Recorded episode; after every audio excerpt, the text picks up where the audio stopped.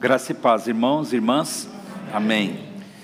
Que alegria poder é, pregar a palavra do Senhor. Isso é um privilégio que Deus nos dá, uma missão gloriosa de sermos é, instrumentos assim, no sentido de é, entregarmos às pessoas uma palavra da parte de Deus. Espero que seja assim e é por isso que estamos aqui. Antes de iniciarmos, eu desejo a todos os papais aqui presentes e aos que estão em casa, feliz Dia dos Pais. Né? Eu coloquei uma mensagem no grupo da igreja hoje, que você seja é, abençoado em cumprir a missão da sua vida, né? em ser exemplo de Cristo para os seus filhos, revelar a face do Senhor ali, o amor, a bondade, a graça, essa é a nossa missão. Né? É, lá em casa, as minhas filhas já ficaram de maior, maior de idade, né? É, mais ou menos entreguei já 50% da minha missão, né? Mas é, sabe que missão de pai não termina, né? Vai até o último dia da vida. Espero que eu consiga cumprir esse papel que Deus me deu aqui neste mundo. Que Deus nos abençoe, meus irmãos. Fico feliz em poder estar aqui. É, convido você a abrir a sua Bíblia no livro, no, na palavra de Deus, a carta do apóstolo Paulo aos Filipenses, no capítulo 3 é, faremos a leitura é, deste capítulo até o verso de número 16. E o tema da mensagem de hoje: bagagem leve, viagem longa. É, estamos na série de mensagens é, no mês de aniversário da igreja. Prosseguir, precisamos prosseguir, caminhar, não podemos parar a nossa jornada de fé, de é, alegria no Senhor, né? Bagagem leve, viagem longa, Filipenses capítulo 3. Todos acharam? Amém ou misericórdia? Amém, Amém né? Tá fácil. Hoje tem esses recursos aqui, deixa eu ver, o irmão vai colocar, não sei se vai colocar aqui na tela ou não, mas aí a Bíblia está bem acessível aí. Muito bem, irmãos, eu, eu estarei é, com a versão aqui, nova tradução na linguagem de hoje, mas por favor acompanhe na sua versão é, verso a verso. Diz assim o texto. Para terminar, meus irmãos, sejam alegres por estarem unidos com o Senhor. Não me aborreço de escrever repetindo o que já escrevi, pois isso contribuirá para a segurança de vocês. Cuidado com os que fazem coisas más, esses cachorros que insistem em cortar o corpo porque os que receberam a verdadeira circuncisão fomos nós, e não eles. Nós adoramos a Deus por meio do seu Espírito e nos alegramos na vida que temos em união com Cristo Jesus. Em vez de pormos a nossa confiança em cerimônias religiosas como a circuncisão. É verdade que eu também poderia pôr a minha confiança nessas coisas se alguém pensa que pode confiar nelas, eu tenho ainda mais motivos para pensar assim. Fui circuncidado quando tinha oito dias de vida. Sou israelita de nascimento, da tribo de Benjamim, de sangue hebreu. Quanto à prática da lei, eu era fariseu. E era tão fanático que perseguia a igreja quanto ao cumprimento da vontade de Deus por meio da obediência à lei, ninguém podia me acusar de nada. No passado, todas essas coisas valiam muito para mim, mas agora, por causa de Cristo, considero que não tem nenhum valor. E não somente estas coisas, mas considero tudo uma completa perda comparado com aquilo que tem muito mais valor, isto é, conhecer completamente Cristo Jesus, o meu Senhor. Eu joguei tudo fora como se fosse lixo, a fim de poder ganhar a Cristo e estar unido com Ele. Eu já não procuro mais ser aceito por Deus, por causa da minha obediência à lei, pois agora é por meio da minha fé em Cristo que eu, que eu sou aceito. Essa aceitação vem de Deus e se baseia na fé. Tudo o que quero é conhecer a Cristo e sentir em mim o poder da Sua ressurreição. Quero também tomar parte nos meus sofrimentos e me tornar como Ele na Sua morte, com a esperança de que eu mesmo seja ressuscitado da morte para a vida. Não estou querendo dizer que já consegui tudo o que quero, ou que já fiquei perfeito, mas continuo a correr para conquistar o prêmio, pois para isso já fui conquistado por Cristo Jesus. É claro, irmãos, que eu não penso que já consegui isso, porém, uma coisa eu faço: esqueço aquilo que fica para trás e avanço para o que está na minha frente. Corro direto para a linha de chegada a fim de conseguir o prêmio da vitória. Esse prêmio é a nova vida para a qual Deus me chamou por meio de Cristo Jesus. Todos nós que somos espiritualmente maduros devemos ter essa maneira de pensar. Porém, se alguns de vocês pensam de maneira diferente, Deus vai tornar as coisas claras para vocês. Portanto, vamos em frente, na mesma direção que temos seguido até agora. Vamos orar. Senhor Deus e amado Pai, te louvamos por este momento aqui neste lugar. Guarda-nos, ó Deus. Preencha-nos, ó Deus, com a tua palavra. Que o teu amor, ó Deus, se manifeste em nossa vida. Que cada pessoa, ó Deus, que está aqui nesta casa de oração, e aqueles que estão nas suas casas, no seu trabalho, onde quer que eles estejam agora, ouvindo esta mensagem, que ela seja é, abrigada, Senhor, em cada alma.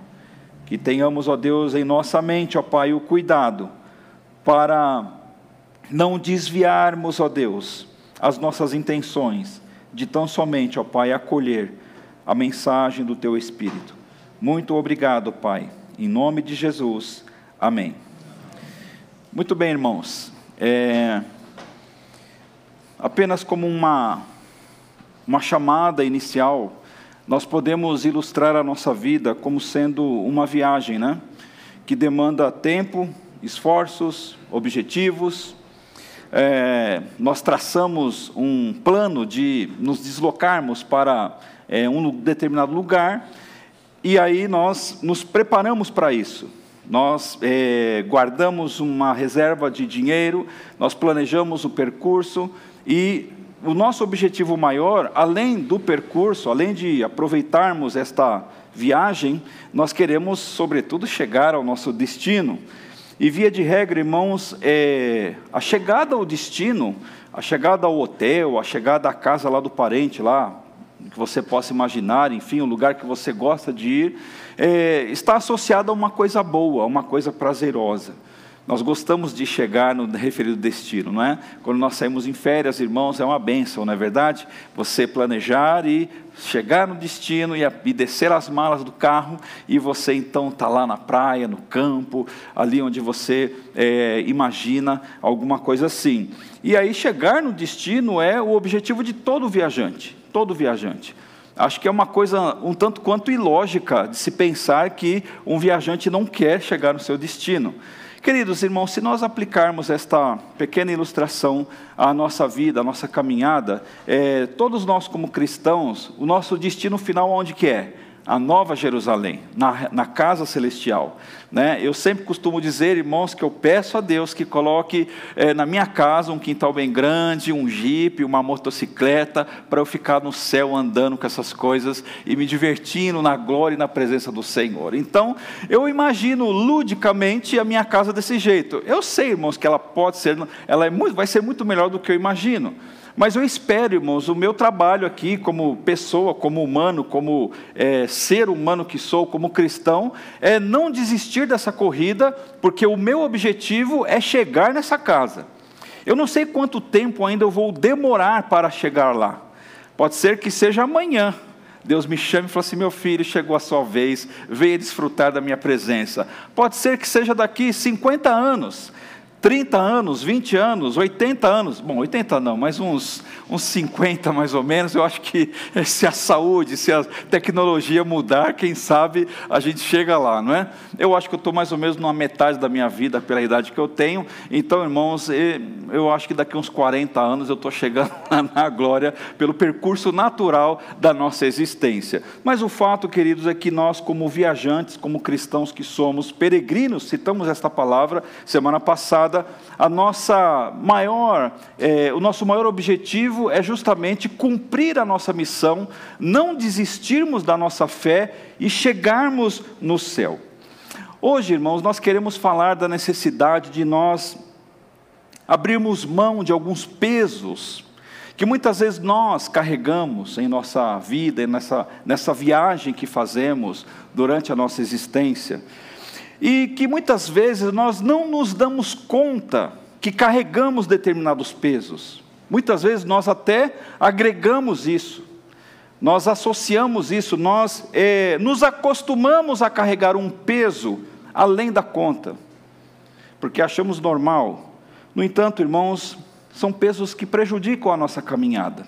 São pesos que é, atrapalham é, a nossa mobilidade, são problemas incorporados, são coisas que é, nós, às vezes, não, não, temos facilidade de identificar, mas que, via de regra, elas, elas atrapalham a nossa vida, a nossa caminhada, elas, elas atrasam o nosso, a nossa viagem, a nossa jornada. Você sabe que um carro leve, um carro normal, dentro da sua, da sua especificação, ele faz a viagem em uma determinada é, velocidade tranquila, mas quando você põe peso nele, é claro que você vai forçar a máquina e ele vai ter que gastar mais combustível, vai ser um esforço maior para cumprir aquele mesmo objetivo. Nós podemos também ser mais ou menos assim né, de, é, por alguma razão, por algum motivo, que muitas vezes, irmãos, nós não sabemos dizer por que fazemos isso, né, mas nós carregamos coisas que não são, é, não podem fazer parte da nossa vida. E esse peso, irmãos, pode ser um peso físico mesmo. Pode ser que você esteja tão, um pouquinho mais além da conta.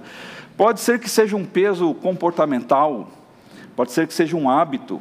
Pode ser que seja uma mania Pode ser que, inclusive, seja uma crença que alguém ensinou a você, ou você incorporou a, a, a, na sua vida, e essas coisas impedem você, em todos os sentidos: no seu casamento, no seu, na sua profissão, no seu ministério, é, na sua vida, no, na, no, seu namoro, no seu noivado, é, na igreja, é, pode ser que você não consiga é, se firmar profissionalmente, por exemplo, porque você acredita de determinada forma é, errada, você foi ensinado assim. E aí, queridos, todos nós, irmãos, sabemos onde está o desequilíbrio. Pode ser que nós não assumamos isso para as pessoas. Pode ser que a gente é, não diga quais são as coisas que pesam dentro de nós. Mas Deus sabe. Eu sei, você sabe também. Você sabe que o peso, ele é necessário. Porque senão, tudo, qualquer soprinho você levanta e decola. Na física, na engenharia, é, o peso ele é importante para o equilíbrio, para o desenvolvimento de uma, de uma ponte, por exemplo, você tem que contrabalancear os esforços os esforços que, que são lançados no solo, você tem que fabricar a fundação para que o, a fundação sustente aquele, aquele peso daquela estrutura e, e as cargas que passam por ali. Na engenharia, por exemplo, é assim. Se pensarmos, irmãos, em performance, hoje foi o final da, como é que é a, a Olimpíada de 2020, que é 2021. O mundo está completamente louco. Né? Mas o fato, irmãos, quando a gente fala de performance, distância, velocidade, Quanto mais leve, mais rápido a pessoa chega àquela, naquele, naquela reta final, naquela linha. Então, irmãos, é, o peso, embora ele seja necessário, mas quando ele está em excesso dentro de nós, este peso ele acaba sendo um problema e desequilibra alguma área que é, nós é, temos ela como importante na vida, mas nós não conseguimos desenvolver. Então, por que nós não podemos fazer então um exercício no dia de hoje, neste exato momento, e, e trazer à nossa memória, ao nosso coração, coisas que a, a, é, nos roubam, furtam de nós a qualidade de vida, por exemplo, roubam a nossa espiritualidade. Existem pessoas, irmãos, que carregam um, um, coisas dentro de si tão é, esquisitas, né? Que talvez se você for muito honesto em chegar diante de um espelho e perguntar para você mesmo, fulano, fulana, por que, que você carrega isso, por que, que você guarda isso dentro de você, por que, que você não deixa isso pelo caminho, para que você então, para que nós, né, eu, é, é, tenhamos uma, uma, uma caminhada mais leve, talvez você não tenha a resposta. E nós precisamos, irmãos, tomar a, não apenas a iniciativa de identificarmos essas coisas que atrapalham a nossa caminhada, mas tomarmos atitudes, né? atitudes que é, lancem fora de nós, sejam colocadas para fora essas coisas. Nós não queremos mais, irmãos, é, carregar pesos que não tem nada mais a ver com a nossa vida.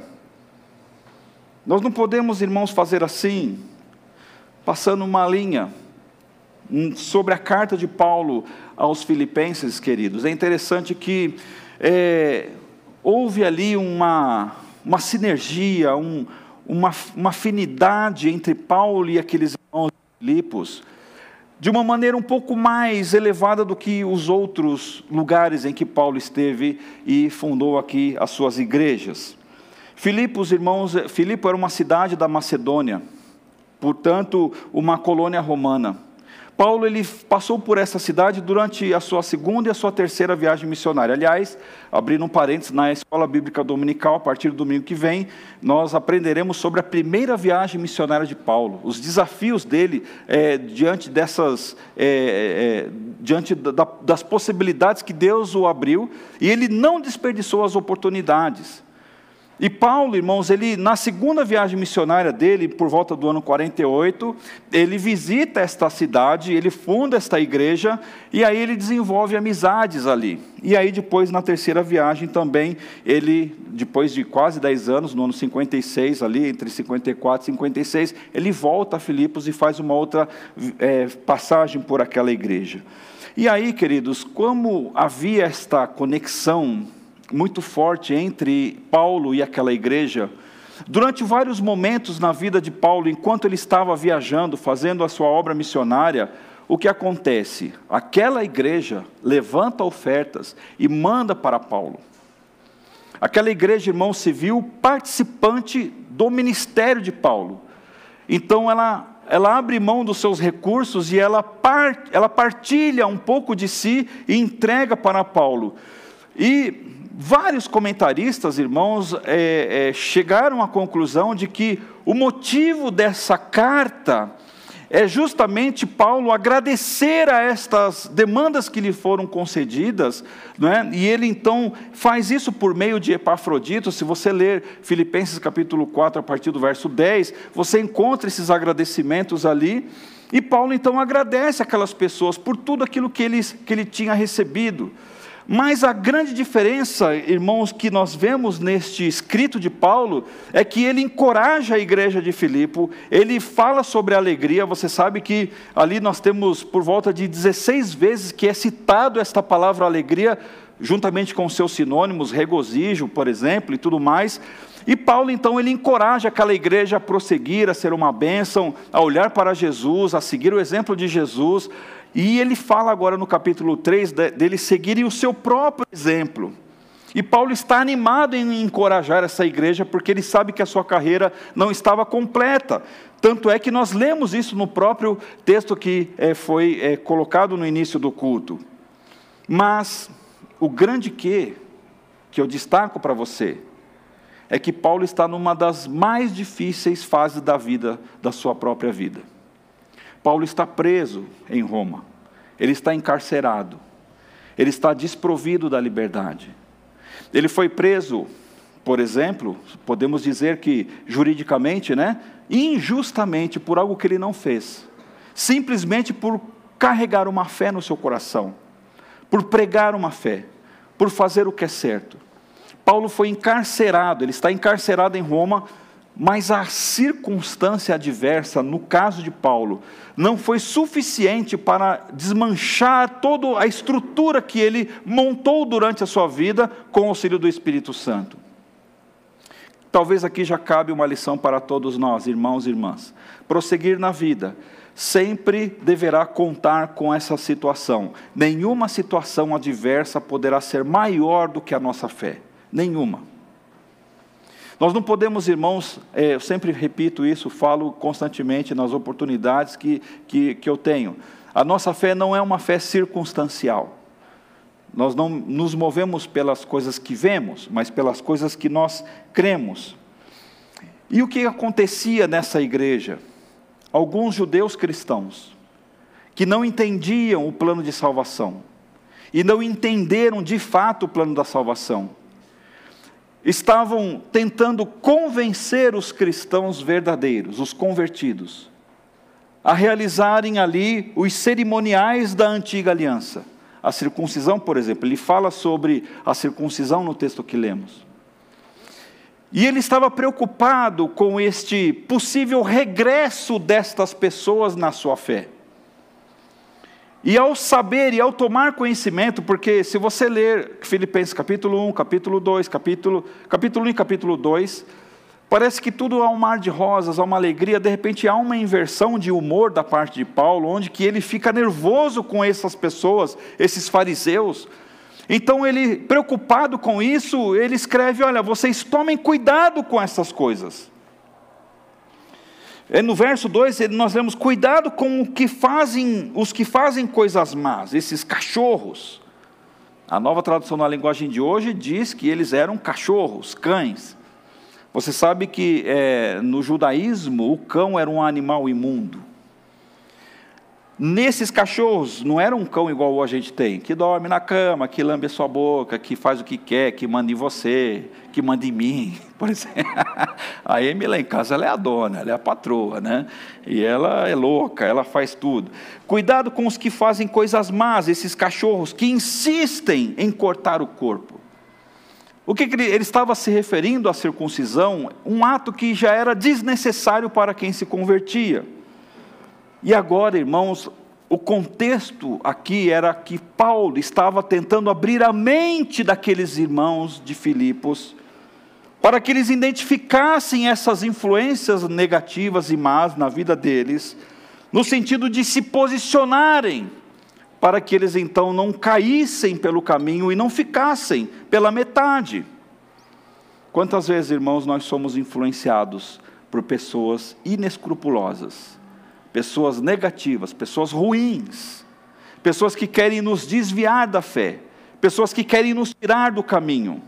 Eu sempre digo: tenha bons amigos, mas tenha amigos espirituais, amigos que te levantem, amigos que orem por você, amigos que falem a verdade para você, se for o caso, amigos que toquem na sua ferida, porque esses são os verdadeiros amigos. Pessoas que levantam, que ajudam a tirar o peso e que ajudam, nos ajudam a caminhar. E pessoas estavam se aproximando daquela igreja para desviar aqueles irmãos da fé.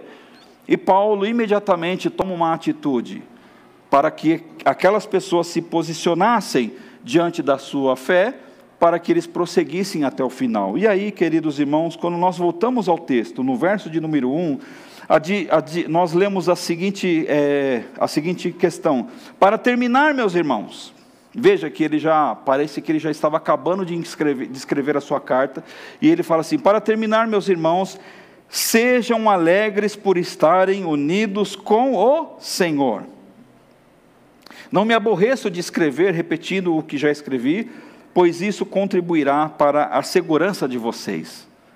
Sejam alegres por estarem unidos com o Senhor. Queridos irmãos, eu tirei uma lição importante para a minha vida neste texto, eu quero compartilhar com vocês. A causa primária do movimento em nós deve ser a alegria por estarmos unidos em Cristo. Amém? Amém? Irmãos, a causa primeira é essa, sempre deve ser. Nenhuma outra motivação, seja qual for, deve ser sequer cogitada quando nós nos movemos na vida. E quando nós falamos nos movemos na vida, é tudo. E o que Paulo está dizendo, irmãos, ele fala assim: olha, queridos irmãos filipenses, sejam alegres por estarem unidos com o Senhor. Ora, para quem estava encarcerado, preso, desprovido da liberdade, né? injustamente colocado naquele lugar, Tem um filme aí no Netflix de Paulo, é, é mais ou menos novo, muito bom, mostra essa parte que Paulo está preso na cadeia e quando ele é decapitado. Irmãos, um, um filme de, que inspira você. Se você puder assistir, está lá no Netflix, naquela parte de. Tem um, uns lá que é documentários e tal. E é bem bacana, bem legal mesmo. Então sejam alegres por estarem unidos com o Senhor. Irmãos, aceitar a Jesus nunca foi e nunca será obrigação é, de cerimônias da nossa parte. Cerimônias ou desenvolvermos uma religiosidade que é, não tenham a ver com a nossa vida de prática. Infelizmente, nós temos é, na religiosidade humana, e aí já é uma, um assunto mais para os sociólogos e teólogos de plantão, em que todos nós, irmãos, somos conectados religiosamente ao, ao, a algo que nós não vemos, no nosso caso, a Deus. No entanto, a nossa crença, a nossa fé, ela não pode se desconectar das coisas que nós fazemos no dia a dia. O que Paulo estava dizendo para aqueles irmãos de Filipos era o seguinte: olha, gente, abrem os olhos, porque estes que estão tentando roubar vocês do caminho do Senhor, olhem para a vida dessas pessoas, e vocês verão que não tem nada a ver com a fé que vocês têm hoje. Eu quero falar algumas coisas a respeito de Jesus aqui. Se você me permite, eu quero ler. Jesus é a razão, a causa, o motivo, a fonte da vida e a ponte de conexão com o céu. Jesus é a personificação do perdão e do amor. Se precisamos perdoar e se precisamos amar, nós começamos isso em Cristo Jesus. Jesus é a síntese da existência, em que tudo existe por Ele e para Ele. Quando você lê Colossenses capítulo 1, a partir do verso 15, você encontra as razões de Paulo pelos quais ele acredita nisso. Jesus é a síntese. Nós só estamos aqui, irmãos e irmãs, você que está na sua casa, porque Jesus é o autor desta existência. Jesus é a origem da única e verdadeira esperança. Vemos o desespero no coração e nos olhos das pessoas em tempos de pandemia. Queridos irmãos, somos privilegiados por carregarmos no peito o Senhor Jesus, que enche o nosso coração e a nossa alma de alegria e de esperança. Nós somos porta-vozes, cartas abertas desta esperança. E é Jesus que é em, e é em Jesus que se origina esta verdadeira esperança. Jesus é a cura para todos os males humanos. Não apenas a cura da alma, mas a cura física também. O que queres que te faça? Eu quero andar. Então tome a sua cama, levante e ande. O que você quer que eu faça por você? Eu quero, eu quero ver, Senhor. Abra os olhos. Nós precisamos falar para Jesus aquilo que nós queremos. A Bíblia diz que Ele é essa, essa cura para todos os males. Nós oramos pela Sara, nós oramos pela é, a Gabi, a Priscila, tal, a Olga, a nossa irmã que sofreu acidente, a Daiane. Oramos, irmãos. E cremos que Jesus está lá, nesse exato momento, providenciando a cura, conforme a sua vontade. O modelo da cura é que é discutível aos nossos olhos, mas o fato é que Ele está lá, curando conforme a sua vontade. Nem sempre de acordo com aquilo que nós queremos, mas de acordo com a sua soberana vontade. Então, Ele é a fonte da cura. Jesus é a presença mais ilustre, queridos irmãos, mais importante. No dia da Páscoa, que nós celebramos em nossa casa, é legal ter lá o, as coisas de comer e beber e tal, mas a coisa mais importante, a figura mais ilustre é Cristo. No dia de Natal, todos os dias da nossa vida, fora dele não há existência, sim, mas nele a vida e a alegria. Nele a vida e a alegria. Em Cristo e em Cristo tudo se reconcilia. Conversávamos ontem em casa, na hora do almoço, e comentava ali com a minha esposa, com uma pessoa que estava lá conosco, Que falou assim: olha, todos nós, eu, você, você, você, agora aqui nós, aqui eu, você, você, você, você, na sua casa, todos nós recebemos um ministério de Jesus, o ministério da reconciliação. Nós somos pontes, irmãos. Nós somos pontes. Nós fomos reconciliados com Deus e temos este é, dom divino de reconciliarmos as coisas, de unirmos as coisas. Este é o Evangelho. Isto não é religião, isto é vida. Jesus é a salvação e esperança para aquele que crê. Veja, irmãos, quando nós nos relacionamos com Cristo, nós temos o motivo da nossa vida, nós temos a cura do nosso, do nosso corpo, da nossa alma, nós temos a, a esperança, nós temos o amor, nós temos o perdão, nós temos a graça, a misericórdia, a presença, a existência, a vida, a alegria. Nós não precisamos de mais nada. Nós não precisamos cumprir rituais, nós não precisamos fazer absolutamente nada, nós não precisamos sacrificar absolutamente nada. A experiência de Paulo com Jesus o fez entender, queridos, é que a verdadeira alegria da vida consistia no simples fato de se fazer parte da vida de Cristo. Isto não nos tira, isso nos tira um peso enorme das costas, nos tira um peso enorme das costas. Porque, irmãos, há muito que se ensina e que se prega por aí, de que mesmo você, como um cristão, você precisa cumprir determinadas coisas, para que você então receba a bênção, para que você seja é, próspero e tudo mais. Isso é tudo mentira. Porque o ato principal foi feito na cruz.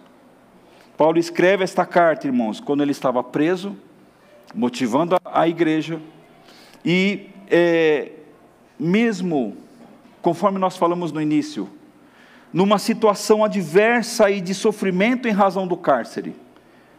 O que movia a sua vida em nada tinha a ver com bons sentimentos, com boas circunstâncias, com boas condições, com boas possibilidades, porque é, é disso que muitas vezes nós pensamos. Você veja que um peso pode ser uma crença, não é? Conforme nós falamos no início.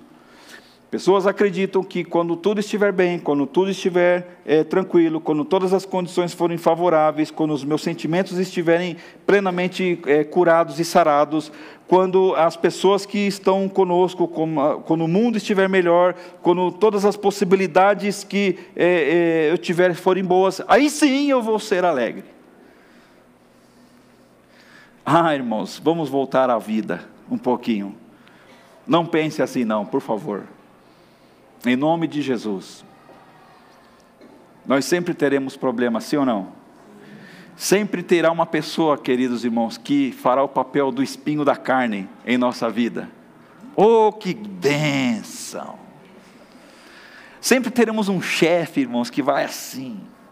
Sempre teremos um, um, problema no bairro, um problema na família, um problema de saúde, algo que não, não seja muito bom para cada um aqui.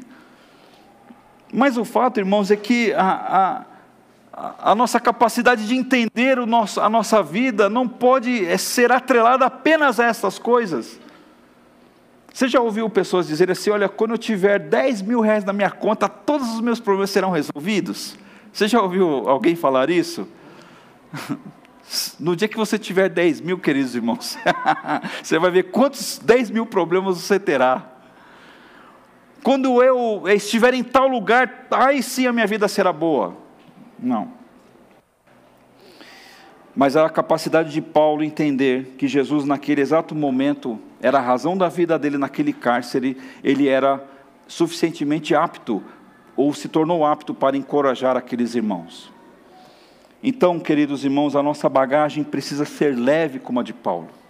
Precisa ser leve. O que é que você tem visto na sua existência que tem é, atrapalhado a sua caminhada? O que é que você já identificou em você, na sua vida, na sua casa, que é um peso para que você é, é, prossiga com mais tranquilidade?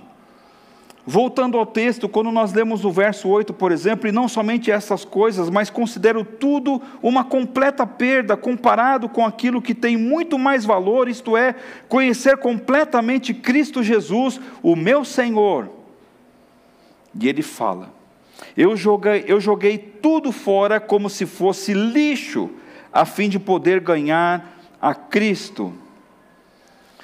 Irmãos, parece um jargão popular, mas a bem da verdade, o texto, por exemplo, nós podemos dizer que precisamos deixar pelo caminho aquilo que não nos ajuda.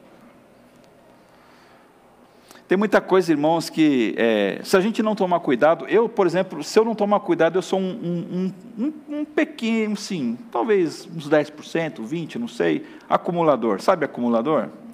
Você fica com dó de jogar fora aquele pedacinho de pau, aquele pedacinho de ferro, aquele pedacinho de palito, aquele pedacinho de papel. Fala assim, um dia isso aqui vai, vai salvar a minha vida. Alguém aqui é assim? Vamos ser honestos. Vocês estão com vergonha, mas assim, a maioria daqui é tudo assim. Se a gente fuçar no guarda-roupa, no porta-mala do carro, no quartinho, meu quartinho de bagunça, irmão, só pela graça.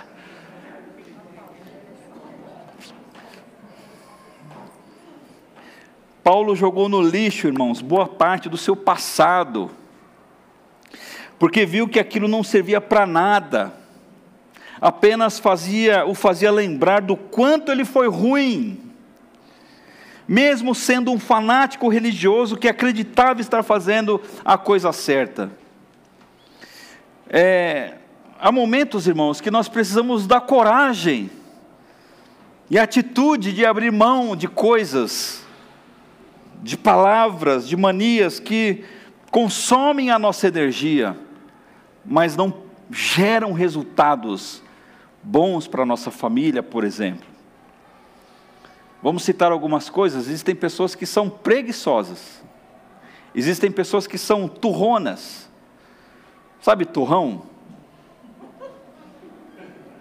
O bico dele faz assim, fura a Pessoa assim, invejosa, ciumenta. Não sei se tem alguém ciumenta aqui. Pessoa ciumenta, pessoa assim, a gente poderia citar aqui uma série de coisas, irmãos. Pessoa melindrosa, melindrosa, sabe assim, melindre, não pode falar nada. Ai, pastor, você falou. Ai, pastor, vou embora. Pessoas que é melindrosas, né, Jarbas? Tem gente que é o melindroso. É, o que se fala na rede social é muito mimimi.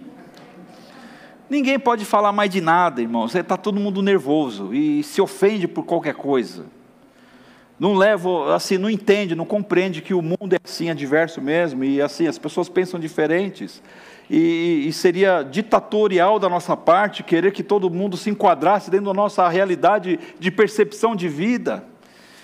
Então, irmãos, veja que Paulo, ele olhou para si, no passado, embora ele representasse formalmente, irmãos, o ápice da religiosidade judaica, ele olhou para tudo aquilo e falou assim: gente, não serve para nada essa, essa, essa arrogância toda. Olha que coisa interessante, irmãos. Veja que Paulo não era qualquer um, não. É verdade que eu também poderia pôr a minha confiança nessas coisas. Se alguém pensa que pode confiar nelas, eu tenho ainda mais motivos para pensar assim. Fui circuncidado quando tinha oito dias de vida. Deixa eu explicar para você, meu querido irmão, e relembrar você. Quem era circuncidado era judeu de judeu mesmo, puro sangue. Ele não era da linhagem de Ismael, ele era da linhagem de Abraão, de Isaac, ele era filho da promessa. Ser circuncidado ao oitavo dia era porque ele era um judeu nascido de mulher judia. Então ele batia no peito e falava assim: Eu sou circuncidado, eu sou puro sangue, sou israelita de nascimento, é o que ele diz da tribo de Benjamim, para você que gosta de estudar o Antigo Testamento, Benjamim foi o único filho de Jacó que nasceu dentro da terra prometida. Era a tribo mais importante, queridos irmãos.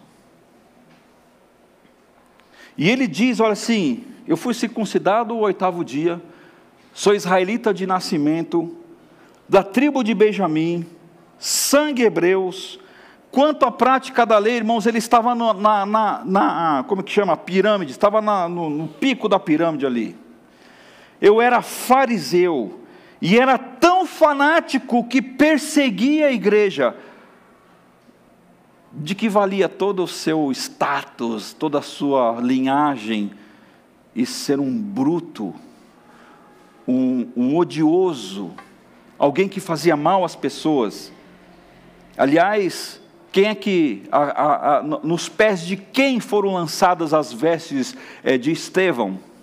Nos pés de Saulo. Quem foi Saulo? O próprio Paulo. Depois que se converte, seu nome é alterado. Quanto ao cumprimento da vontade de Deus por meio da obediência à lei, quer dizer, ele acreditava, irmãos, que tudo que ele fazia era certo, como nós muitas vezes fazemos, como nós agimos. Nós acreditamos, irmãos, que estamos fazendo a coisa certa e às vezes não estamos.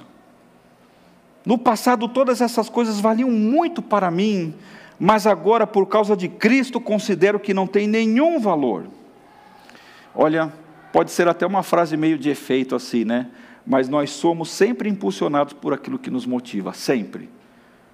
O que nos motiva é que nos impulsiona. Sempre é assim. Se alguém tem aqui um dom específico, por exemplo, né? um instrumento musical, tal, meu, você não pode ouvir o barulho do instrumento que você já está querendo ir lá. Quem gosta de tal área profissional, por exemplo, não pode ouvir uma mensagem, uma palavra, uma palestra sobre o, assunto que você já está lá. Porque você é motivado por aquilo. Então você se impulsiona a fazer aquela coisa. E veja, irmãos, a grande pergunta é saber quais são as nossas motivações aqui. As nossas motivações, no caso, a motivação de Paulo no passado era representar formalmente, irmãos, o farisaísmo judaico. E ele é, encarava, irmãos, com todas as suas credenciais, por ser um, um, judeu genuíno, por ser da tribo de Benjamim, por ser um fariseu e tudo mais. No entanto, irmãos, a grande questão que é, nós precisamos responder: quais eram os frutos que Paulo produzia diante de toda essa sua é, forma de se fazer religioso? Eram frutos doídos na vida das pessoas. E um belo dia, Jesus o encontra num caminho e diz: Paulo, para, para, vamos começar de novo. Estou trocando as palavras de Jesus ali. Não, não dá mais para você continuar assim. Não faça mais da sua vida o que você acha que está fazendo, porque isso está sendo ruim para você. Porque eu vou dizer uma coisa, Paulo: você não está perseguindo as pessoas, você está me perseguindo. E aí, meu filho, não tem vez. Você não vai ter chance. Mas eu não quero condenar você. Veja que interessante, né? Jesus ele não veio para condenar, ele mesmo fala, ele veio para nos salvar. Ele não veio para julgar, ele veio para nos salvar. Irmãos, o evangelho tem essa grande virtude de retirar de nós o peso e a igreja de Jesus, ela precisa estar imbuída no mesmo princípio de Cristo no seu evangelho. Retirar o peso da nossa própria vida e, se possível, da vida do outro. De você ser bênção na vida do outro, de você poder sentar com a pessoa, conversar com ela, e se você puder retirar os pesos daquela pessoa, orando por ela, aconselhando, direcionando, dando uma palavra de sabedoria, um, uma instrução espiritual, é, enfim, ajudando aquela pessoa a ser alguém melhor na vida, sendo exemplo para ela e tudo mais. Esta é a nossa função, este é o nosso papel. Agora, como nós, irmãos, podemos é, de uma forma plena fazer isso, se nós não abrimos mão dos pesos que nós mesmos construímos e carregamos? Paulo ele olhou para a sua vida no passado, um passado recente, e ele falou assim: olha, gente, tudo isso que eu estou dizendo para vocês, que as pessoas acham lindo, maravilhoso, é lixo, não serve para nada. A minha, a minha vida agora é Jesus Cristo. E aí, irmãos, veja que palavra, quando Jesus é, pregava ali é, o seu sermão, conhecido como Sermão do Monte, e ele falava sobre o adultério, por exemplo, ele fala assim: olha, se o teu olho direito leva você a tropeçar, arranque-o e jogue-o fora. Não sou eu que estou dizendo, é Jesus quem está falando. É preferível você perder uma parte do seu corpo do que ter o corpo inteiro lançado no inferno. Veja, irmãos, se fizermos uma aplicabilidade aqui, é preferível você abrir mão de parte da sua intelectualidade, parte do, daquilo que você acha que está certo, do que você se afundar por completo. E se a tua mão direita, se a sua mão direita leva você a tropeçar, corte-a e jogue-a fora, pois é preferível você perder uma parte do seu corpo do que o corpo inteiro ir para o inferno. Então, irmãos e irmãs, eu faço esse convite a todos nós aqui, e eu me incluo nessa conta porque Deus falou comigo em primeiro lugar. Que peso, que comportamento, que hábito, que coisa que nós precisamos, irmãos, é deixar para trás. Sabe o tema da mensagem? Bagagem leve, viagem longa, é isso. E por fim, irmãos, lemos o verso 13, diz assim: É claro, irmãos, que não é, penso mais, penso que já consegui isso Porém, uma coisa eu faço, eu esqueço aquilo que fica para trás e avanço para o que está à minha frente. Corro direto para a linha de chegada a fim de conseguir o prêmio da vitória. Esse prêmio é a nossa vida, para a qual Deus me chamou por meio de Cristo Jesus. Então precisamos vislumbrar, irmãos, um futuro próspero com Deus e em Deus. Porque Paulo fazia isso. A nossa corrida é essa. Paradoxalmente, irmãos e irmãs, o futuro é algo que nós não controlamos. Alguém consegue controlar o futuro aqui? Sim ou não? Não, ninguém. Não existe máquina, pensamento, é, é, modelo político, modelo social que consiga produzir isso. O futuro é algo que nós não controlamos, porque ele sequer existe. A, bem, a verdade é essa. Simples assim. Mas, paradoxalmente, nós, com a fé em Cristo, sempre podemos nos projetar de uma maneira abençoada, sempre.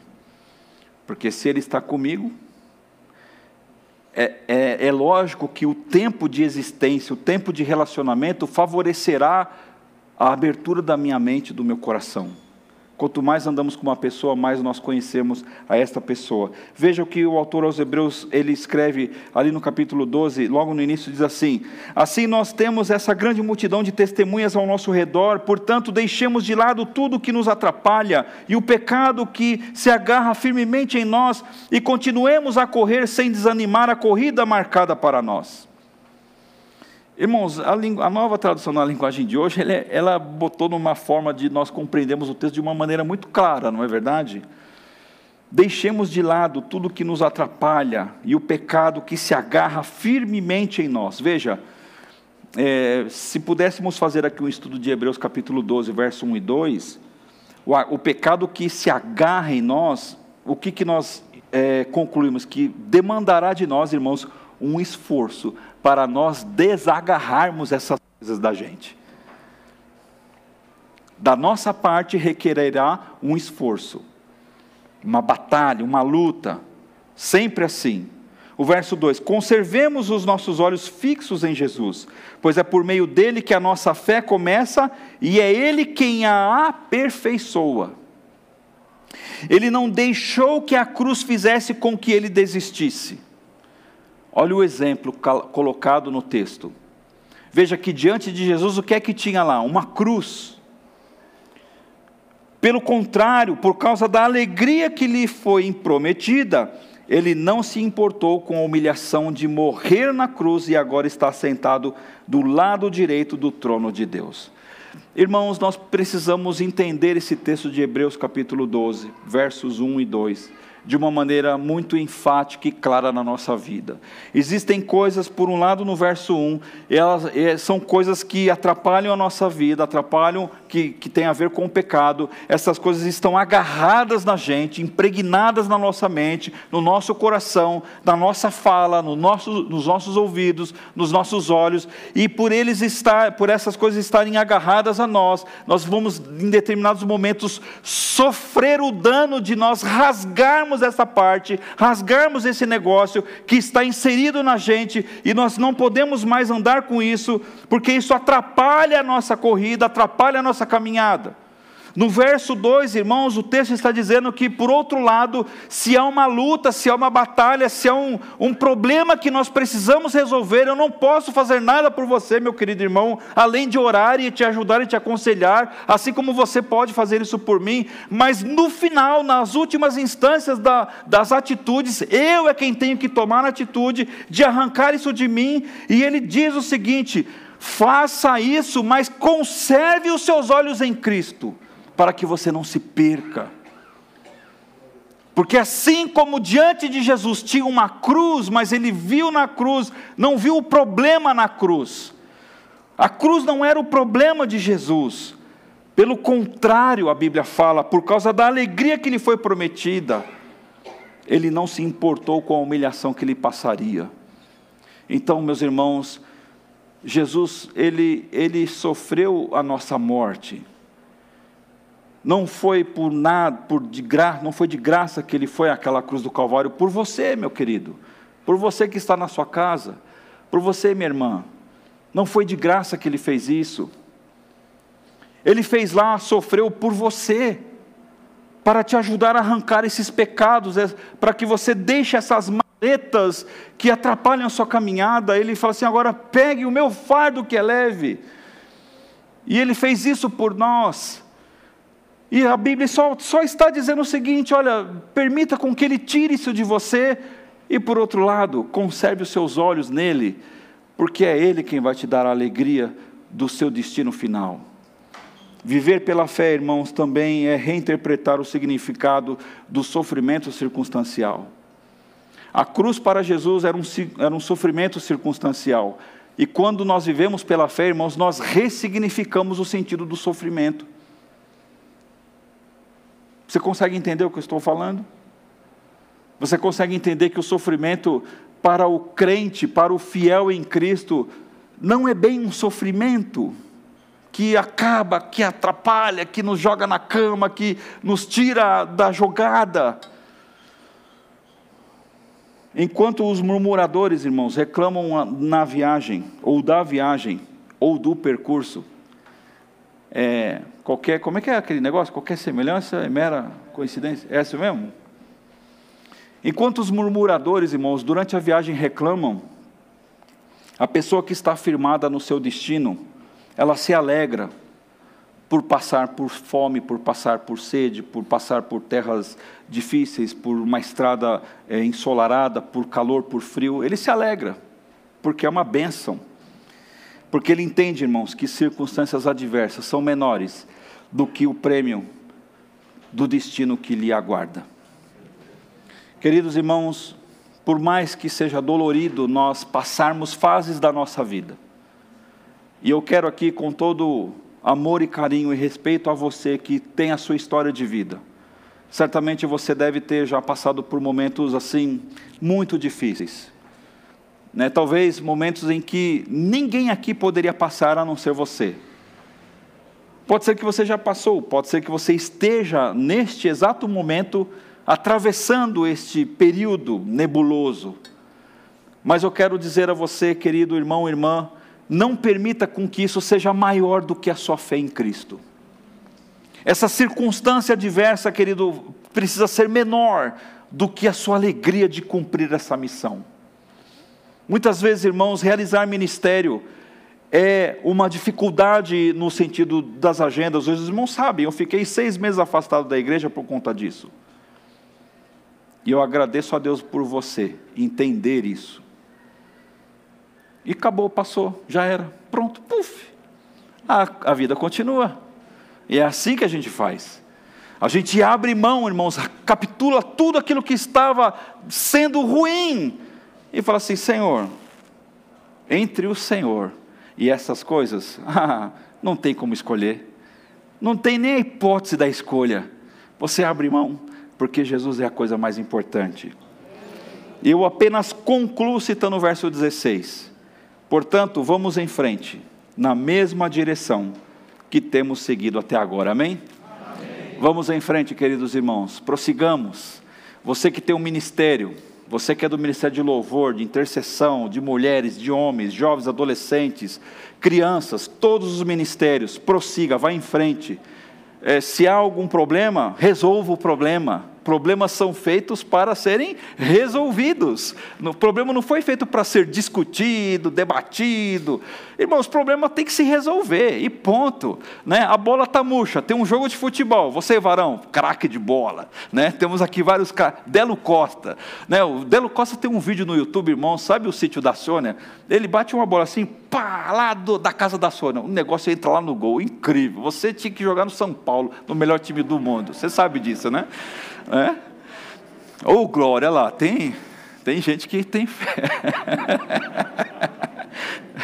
Mas, por exemplo, a bola está murcha, está lá o, o, os dois times. Aí senta lá os 22 jogadores, gente, a bola está murcha. Qual foi a causa da bola murcha? E agora, a bola está murcha, como é que enche a bola? O que, que tem que fazer, irmãos? O que, que tem que fazer? Tem que encher a bola. Não adianta falar sobre a bola murcha, tem que encher a bola. Entenda isso, não adianta você falar do seu problema, você tem que resolver o seu problema. Vamos em frente, na mesma direção que temos seguido até agora. Amém. Vamos orar, irmãos, feche seus olhos. Vamos agradecer ao Senhor. Vamos entrar na presença de Deus em oração. Deus querido, Deus amado, nós te louvamos por todas as coisas, Senhor. Ó Pai eterno, obrigado, Pai, pelo testemunho do apóstolo Paulo a essa igreja de Filipenses. Aos, a, a, aos irmãos, ó Deus, que certamente, ó Deus, ao receberem esta carta de um homem encarcerado, sofrido, de um homem que eh, não estava preocupado com o que estava acontecendo consigo mesmo, porque ele sabia que nada disso importava mais, porque a sua fé em Cristo Deus era o bem mais precioso e valoroso que ele é, recebera. E agora eles estavam sendo encorajados para seguirem adiante, não olharem mais para trás, não é, desenvolverem as dúvidas ou conservarem-se em dúvida, mas que eles, ó Deus, pudessem então prosseguir, ó Deus, e cumprir o chamado que lhes estavam, é, lhes, lhes foram concedidos. Ó Pai querido, assim eu oro pela igreja, pelas pessoas que nos ouvem pela internet, ó Deus, neste momento. Deus querido, que tenhamos a sabedoria de deixarmos as malas que tem sido um peso nesta caminhada, de, de sabermos, ó Deus, que ao abrirmos mão, muitas vezes até mesmo da razão, Senhor, teremos uma vida mais leve, uma caminhada abençoada temperada, Senhor, e coberta com o teu amor, o teu perdão, a tua graça e a tua misericórdia.